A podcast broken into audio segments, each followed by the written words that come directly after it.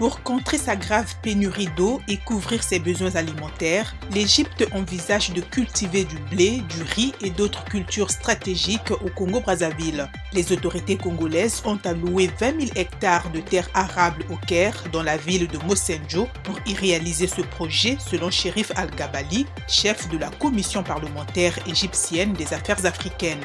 Dans le cadre de l'accord, l'Égypte rapatriera 60% des récoltes, tandis que les 40% restants iront au Congo.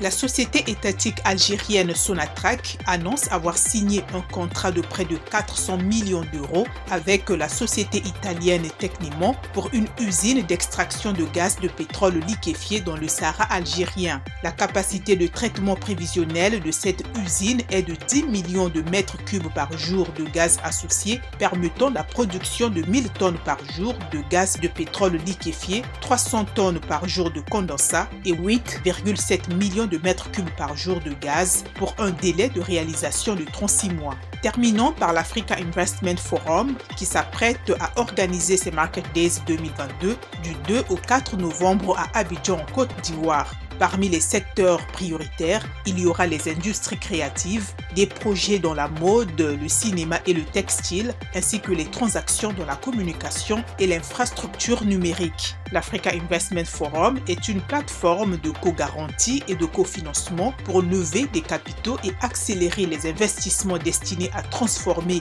les secteurs économiques, agricoles et industriels de l'Afrique.